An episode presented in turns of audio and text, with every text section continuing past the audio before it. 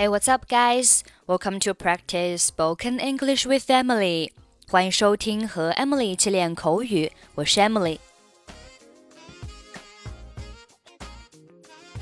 今天的主题是如何结束一段对话，也就是告别。我们首先来学习一些实用句子，useful expressions。你今晚忙吗？Are you going to be busy this evening? 我晚上想看电影，你想去吗？I was thinking of going to a movie tonight. Would you like to come? 我晚上要跟一帮朋友去玩，你愿意一起来吗？I'm going to play with a group of friends. Would you like to join us? 我愿意。That'd be great. 或者是 I'd love to. 对不起，恐怕今晚没空。Sorry, I'm afraid I'm busy tonight. 我想我们该出发了。I think it's about time we made a move.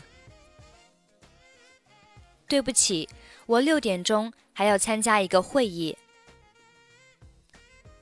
I'm sorry, but I've got to attend a meeting at six. OK，我们来听一下今天的对话 conversation。查理，你今天晚上有空吗？Hey Charlie, are you busy this evening? 对不起， 我今晚恐怕已经有安排了。Sorry, I'm afraid that I've got plans tonight. 你打算干什么呢？What are you doing? 我要去我父母那儿给我爸爸庆祝生日。I'm going to my parents' house for my father's birthday. 他今年多大了？How old is he today? today？五十岁整。It's his fifth birthday. 代我向你爸爸说生日快乐。Well, wish him a happy birthday for me. 没问题。你今晚有什么安排呢？？Sure thing. What are your plans for the evening? 我只想去看场电影。I was just thinking of going to a movie tonight.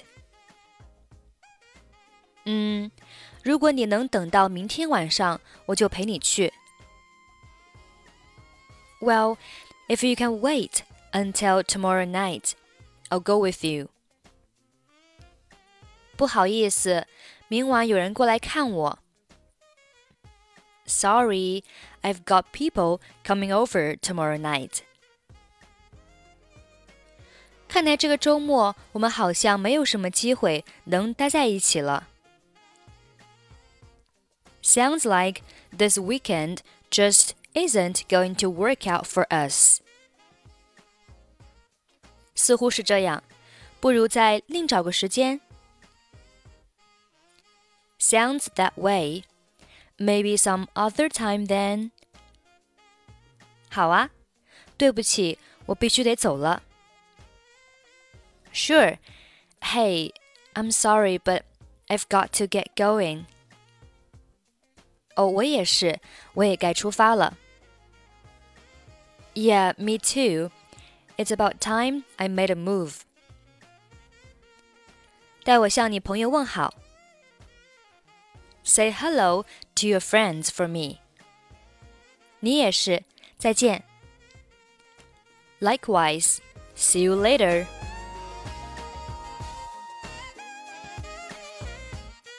Hey, Charlie, are you busy this evening? Sorry, I'm afraid that I've got plans tonight. What are you doing? I'm going to my parents' house for my father's birthday. How old is he today? It's his fifth birthday. Well, wish him a happy birthday for me. Sure thing. What are your plans for the evening? I was just thinking of going to a movie tonight. Well, if you can wait until tomorrow night, I'll go with you. Sorry, I've got people coming over tomorrow night. Sounds like this weekend just isn't going to work out for us. Sounds that way. Maybe some other time then. Sure. Hey, I'm sorry, but I've got to get going. Yeah, me too. It's about time I made a move. Say hello to your friends for me. Likewise, see you later. Okay, that's pretty much for today. 想要参与本期节目的跟读版本以及语音打分，欢迎您关注微信公众号“英语主播 Emily”，在公众号里回复“节目”两个字即可加入。I'm Emily. I'll see you next time. Bye bye.